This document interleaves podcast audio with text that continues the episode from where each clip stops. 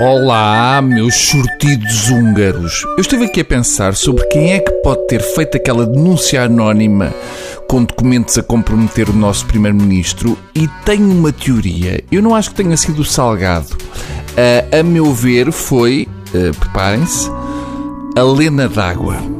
Eu tenho a teoria e fontes de confiança para poder dizer que quem fez a denúncia foi a ex-salada de frutas. Os documentos estavam a embrulhar um cachimbo de água que a Fátima Padinha das Doce lhe deu. Segundo sei, a Helena d'Água está a fazer chantagem com o Primeiro-Ministro porque quer que ele assine uma lei contra as touradas e outra para se poder andar nunos elétricos. Portanto, pensem nisso, ok?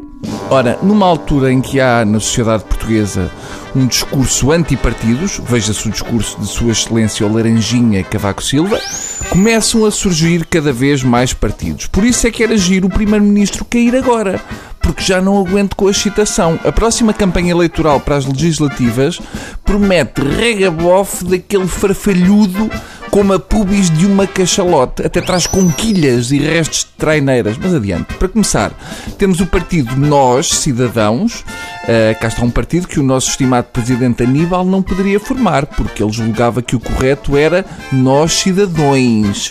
O Nós Cidadãos é provavelmente o primeiro partido do mundo com uma vírgula no nome. Hum, é uma ideia assim, um bocadinho minhocas. Não dá muito jeito ir para a manifestação e ter de gritar N,S, N,S. Fica esquisito. Mas acrescentar sinais ortográficos às siglas pode ser boa ideia. Por exemplo, eu sinto falta de um ponto de interrogação e um ponto de exclamação a seguir a PS. E o PSD merece um grande LOL a seguir a social-democrata. O partido Nós, Cidadãos, tem como fundador, entre outros, José Cid. Hã? O que é que eu... Nada. Eu sou homem para votar no partido do Cid, assim às cegas. Só por ser do Cid. A verdade é que, a nível europeu, foi quem nos representou melhor até hoje. Ele e a equipa de Vila Nova de Paiva nos Jogos Sem Fronteiras. E pelo menos trata-se de um candidato que não precisa de fazer como Marinho e Pinto e dizer que vai fazer um striptease porque já fez. Ficou só com uma cueca em forma de CD.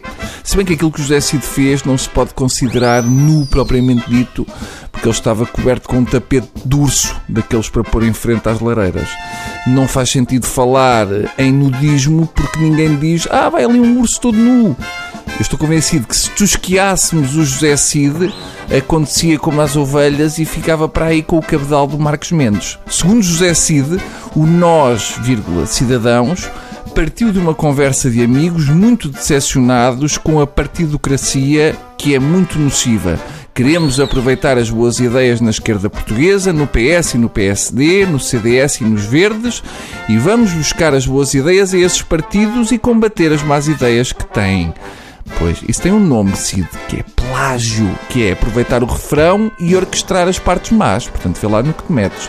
Para além de José Cid, o nós, vírgula, cidadãos, tem como fundador Rui Rangel, mas, segundo consta, por detrás do partido está a Sua Alteza Real Dom Duarte Nuno de Bragança. Eu sabia que tinha de haver um cérebro por trás disto. Por isso é que está lá a vírgula. O nome do partido era para ter três parágrafos. Nós, parágrafo, cidadãos, parágrafo deste país à beira-mar plantado, etc, etc. Bom, tá? Tá. Por mim está feito. Não sei se querem falar de mais alguma coisa, se querem dar aí um toquezinho no carro da frente, fazer um peão. Nada? Então vá. Adeus.